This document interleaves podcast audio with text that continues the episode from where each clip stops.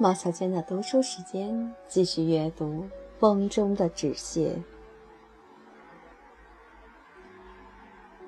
信仰和宗教，如今调侃成了新的时髦。调侃者调侃一切信仰，也调侃自己的无信仰。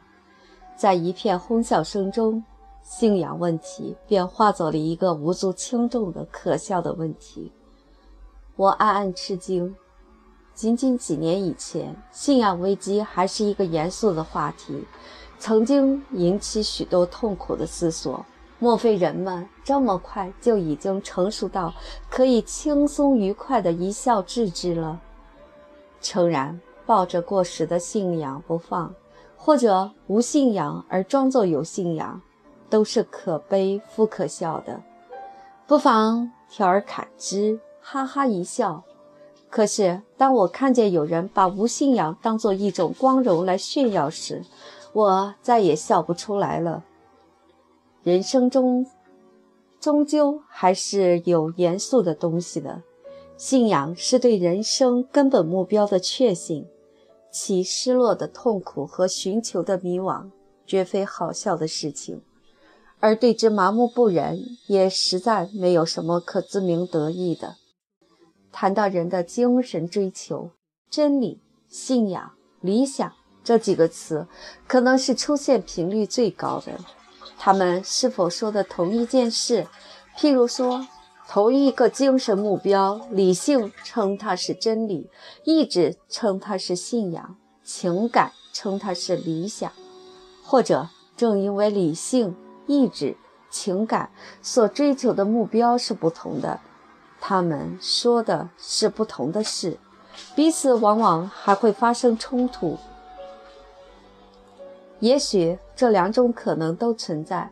比较清楚的是，在今天，所谓绝对真理、统一信仰、最高理想的存在已经受到普遍怀疑。精神追求越来越成为每个人自己的事情了。正因为此，我们才有可能来诚实的探讨真理。信仰、理想的问题，在信仰崩溃的时代，民族主义往往会抬头。大神死了，人们便寻求小神奇的庇护。你没有信仰吗？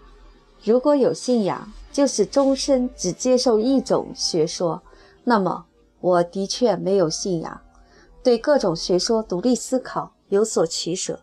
形成着，也修正着自己的总体立场。我称这为有信仰，所以我是有信仰的。虔诚是对待信仰的一种认真的态度，而不是信仰本身。一个本无真正信仰的人，却做出虔诚的姿态，必是伪善的。歌德曾在相似的意义上指出。虔诚是通过灵魂的最纯洁的宁静达到最高修养的手段。凡是把虔诚当作目的和目标来标榜的人，大多是伪善的。圣经的最好读者在异教徒之中。人们的心智不可能是全能的，世上一定有人的心智不能达到领域。我把那不可知的领域称作神秘。人的欲望不可能是至高无上的，世上一定有人的欲望，不该亵渎的价值。我把那不可亵渎的价值称作神圣。然而，我不知道是否有一个全能的心智主宰着神秘的领域，是否有一个至高的意志。制定着神圣的价值，也就是说，我不知道是否存在着一个上帝。在我看来，这个问题本身就属于神秘的领域。对此，断然肯定或否定，都是人的心智的僭越。宗教的本身不在也信神，而在面对神秘的谦卑和面对神圣的敬畏。根据前者。人只是分为有神论者和无神论者，根据后者，人才分为有信仰者和无信仰者。有一位哲学家说：“人充其量只能谈论人，绝不能谈论神。现在我们知道，人谈论人的能力也极为有限，那么试图谈论神就更属狂妄了。对于神，我们似乎只能听他，然后把听到的说出来。如果你是一个没有慧根的人，什么也没有听到，那就请免开尊口。然而，谈论神其实是谈论人的一种方式罢了，而且是任何一个想要严肃地谈论人生的论者不可或缺的一种方式。如果我们对于人的生存的思考不限于实用和科学，还试图探究人的精神生活之源，那么。我们就不可避免的会触及这方面的问题。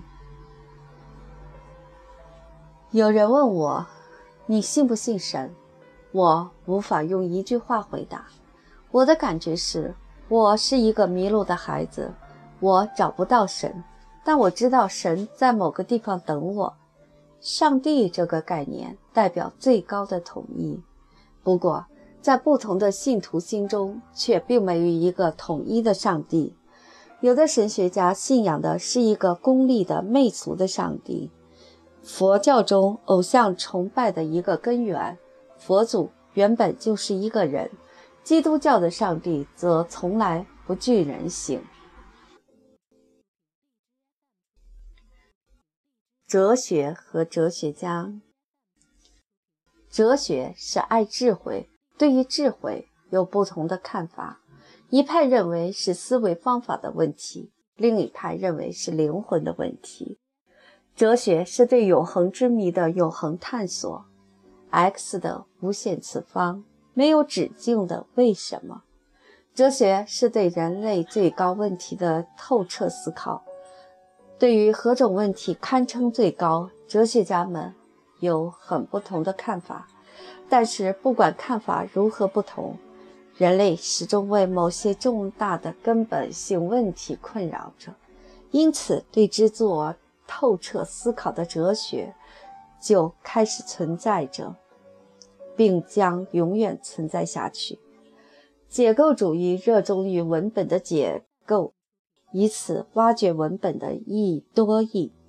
然而，无论怎样多义的文本，也只是文本，与真正的哲学性追问无涉。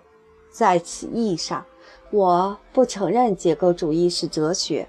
我们的视力有限，在视力够不到的地方，只看见一片模糊，于是名之为混沌。所以，我们宣布宇宙起源于混沌，还宣布包围我们的星系的也是混沌。关于哲学究竟是科学还是诗的争论，恐怕永远不会有一个结论。实在也不必强求一个结论，就像不必强求一切人气质相同一样。一个理智性的人治理哲学，不能不如同治理科学。因为他原本就是一个科学家，一个情感型的人不能不把哲学当作诗，因为他原本就是一个诗人。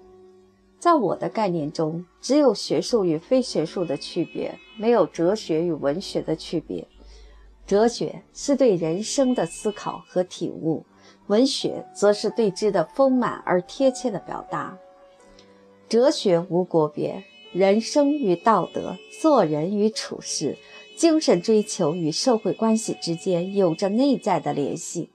如果要在两者之间寻找一个结合点，伦理学无疑最具备此种资格。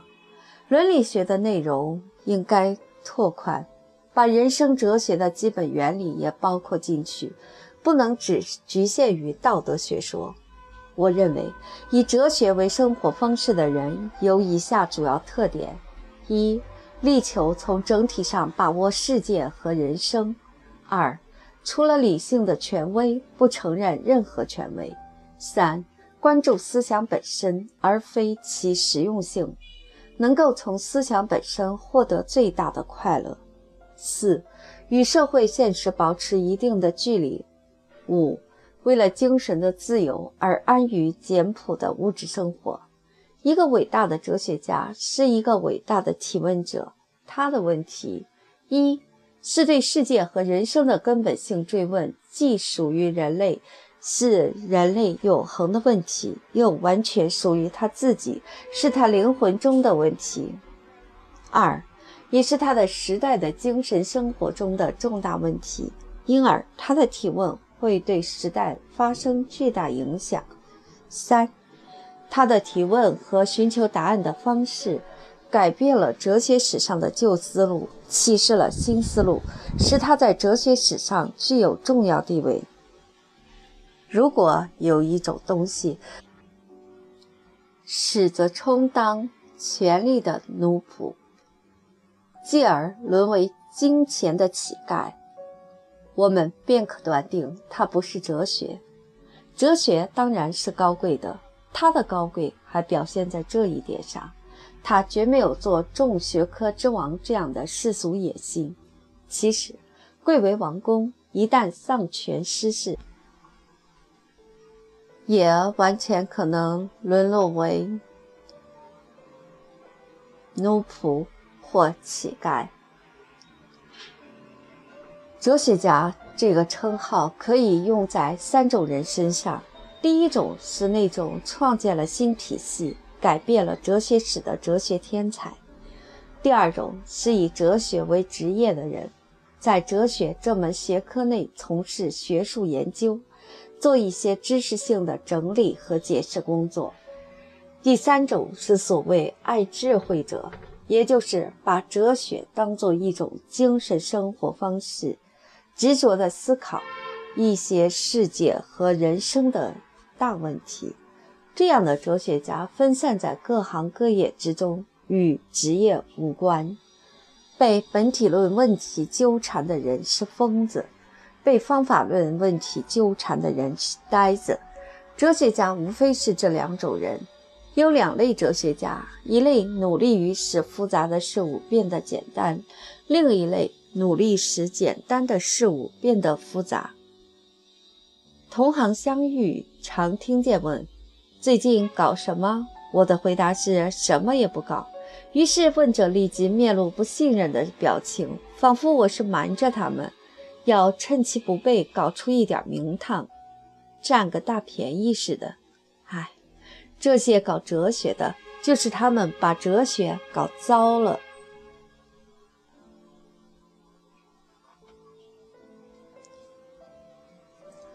对人性的不同解释。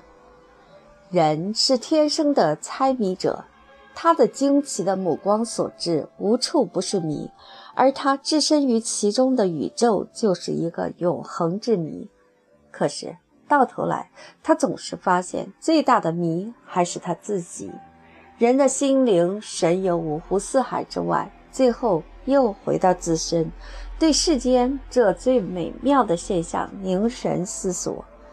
自从古希腊哲人引用神谕提出认识你自己的任务以来，人类在自我认识方面好像没有显著的进步。围绕人身上的兽性和神性，人们做出了五花八门的文章。我们得到的是关于人的一大堆矛盾的定义。一个合理的解释是，人本来就是一种不可定义的东西，每一个定义只是表达了下定义者的一种心情。关于自我，我们可以听到非常不同的谈论。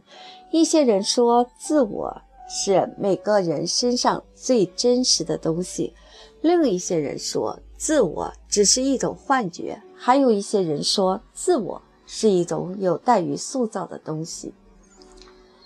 按照成为自我、实现自我的说法，自我好像是极有价值的东西；按照克服自我、超越自我的说法，自我又好像很没有价值。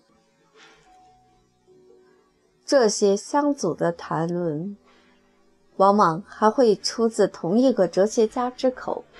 原因可能有二：自我本身的确包含着悖论。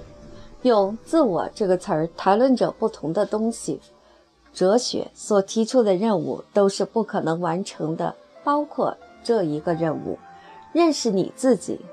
无人能知道他的真正的自我究竟是什么。关于我的自我，我唯一确凿知道它，它的独特之处即是：如果我死了，无论世上还有什么人活着，他都将不复存在。活在世上，这似乎是一件最平常的事儿，凡活着的人都对他习以为常了。可是，它其实不是一件最可怕的事儿吗？为什么世界上有一个我，而不是没有我？每当这个问题在我心中浮现的时候，我就好像要从世界之梦中醒来一样。不过，我从来没有真正醒来过。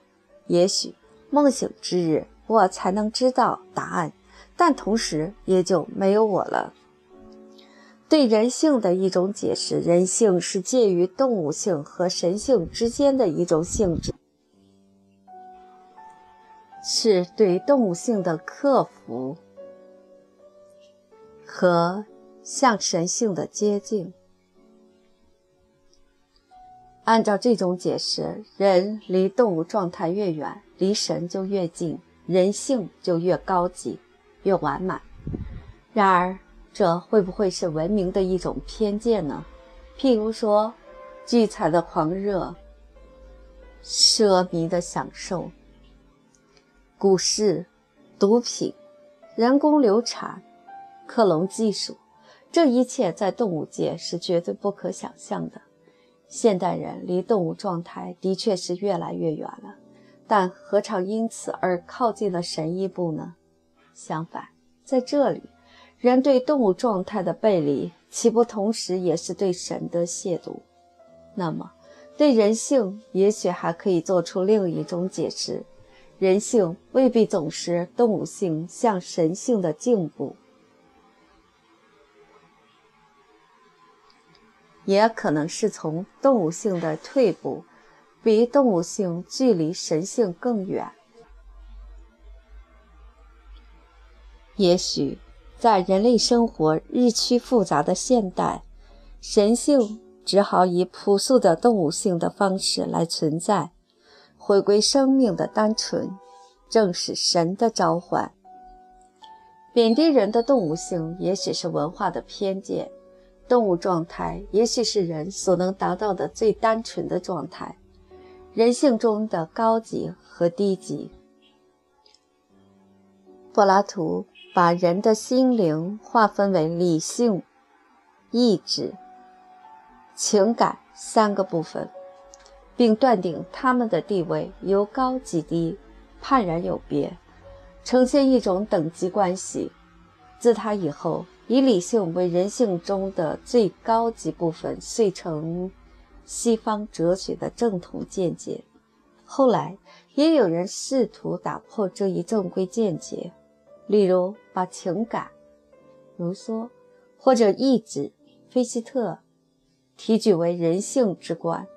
但是，基本思路仍是将理性、意志、情感三者加以排队。在其中选举一个统帅，能否有另一种思路呢？譬如说，我们也许可以这样来看：在这三者之间并无高低之分，而对其中的每一者又可能做出高低的划分。让我来尝试一下：理性有高低之别，低级理性即科学理性、逻辑。康德所说的知性，是对事物知识的追求；高级理性即哲学理性、形而上学。康德所说的理性，是对世界根本道理的追求。意志有高低之别，低级意志是生物性的本能、欲望、冲动，归根到底是他律。高级意志则是对生物本能的支配和超越，是在信仰引导下的精神性的修炼，归根到底是自律。情感有高低之别，低级情感是一己的恩怨悲欢，高级情感是与宇宙众生息息相通的大爱和大慈悲。按照这一思路，人性实际上被分成了两个部分：一是低级部分，包括生物意志、日常情感和科学理性；一是高级部分，包括道德意志、宗教情感和哲学理性。简言之，就是兽性和神性，经验和超验，丝毫没有新颖之处。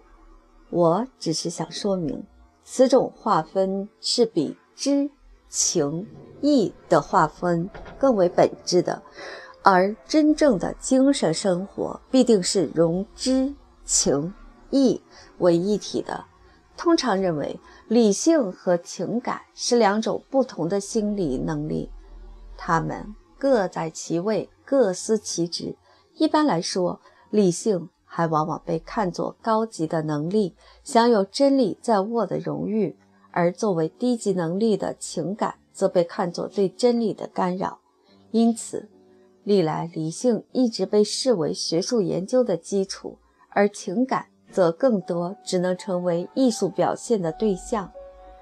然而，事实上，人的心灵生活原是一种混沌。